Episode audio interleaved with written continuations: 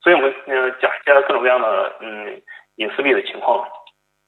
现在比较流行的隐私币基本上就呃分了几种类型，一个是用零和协议的隐私币。嗯。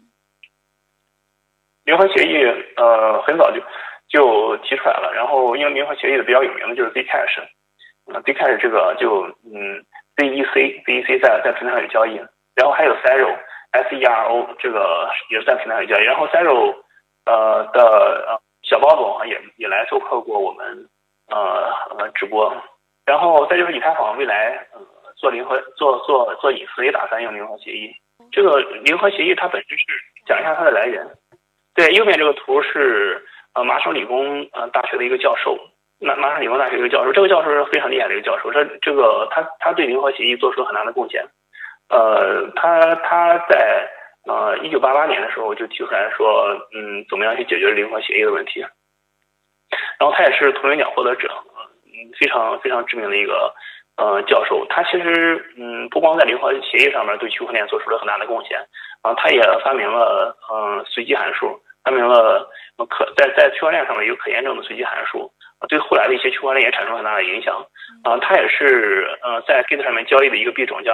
叫叫阿拉贡阿贡的呃这个币种的一个呃首席科学家。呃，所以他对整个嗯我们区块链的一些很多的一些呃性能提高或者是隐私保护提做了非常大的贡献。然后。呃，除了零和协以外，往下的话就有个 min 包 win 包模型，啊，这个模型就是特别现在特别流行的，就 Green 和 Beam 这两个项目，呃，采用的模型。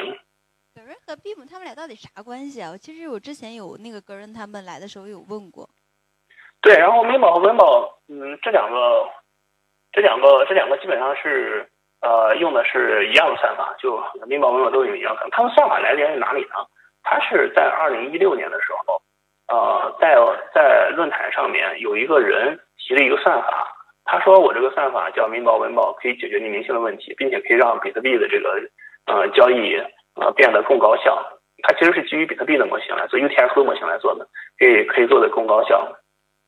然后这个算法提出来以后，大家一看啊，这个这个算法太牛了，呃，非常好的一个算法，很厉害。呃，然后嗯，就就有不同的团队就去做实现了。呃，但是这个这个提出这个算法的这个。这个人实际上他是匿名的，他跟中本聪一样是匿名的，大家不知道他是谁。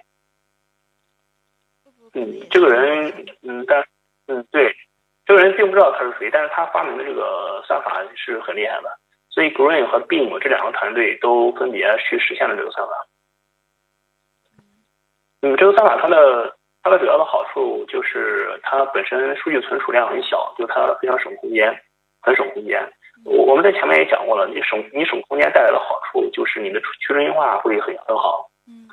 去中心化会很好，就每每个人每个节点你你都很少的空间就能存储这个呃这个整个的账本，所以就会激励很多的节点都去存储，那那你的整个节点节点的分布就会很好，去中心化就会很好，呃，再一个它的它的验它的签名它的签名算法很快很快很高效，那也这样的话其实也有利于说你的去中心化，就你可以一个非常低配的机器也能。呃，也能做全节点，然后当然另外一个它最知名的好处就是它匿名，嗯，最知名的好像就是匿名。然后除了这个匿名算法，嗯，好的。然后还有一个算法，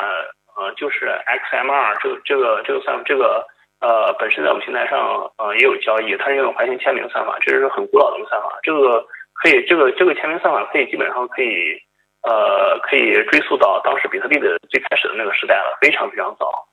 呃，嗯，就就已经提出来了这个算法。嗯，当时就就就就已经用了这个算法。后来的时候，当然 X M 二是最有名的，也在用这个算法。那最后一个，嗯，做隐私协议的算法就是 Dash 达士比。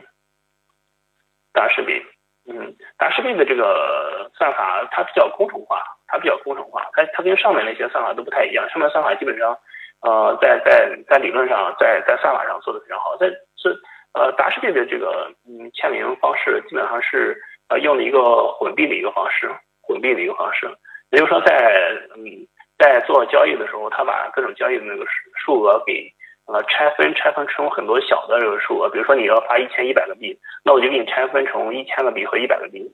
然后再跟其他的一些一些那个转账做做混合，混完了以后再去发出去。然后这也是一个一个方式。呃，但是嗯，这几个协议呃，相比相比之下的话，呃，应该达世币的这个呃这个匿名性是最弱的。所以达士币他们有在说自己不是匿名币了。嗯，相对来说，它是它是它是比较弱的一个一个算法。嗯。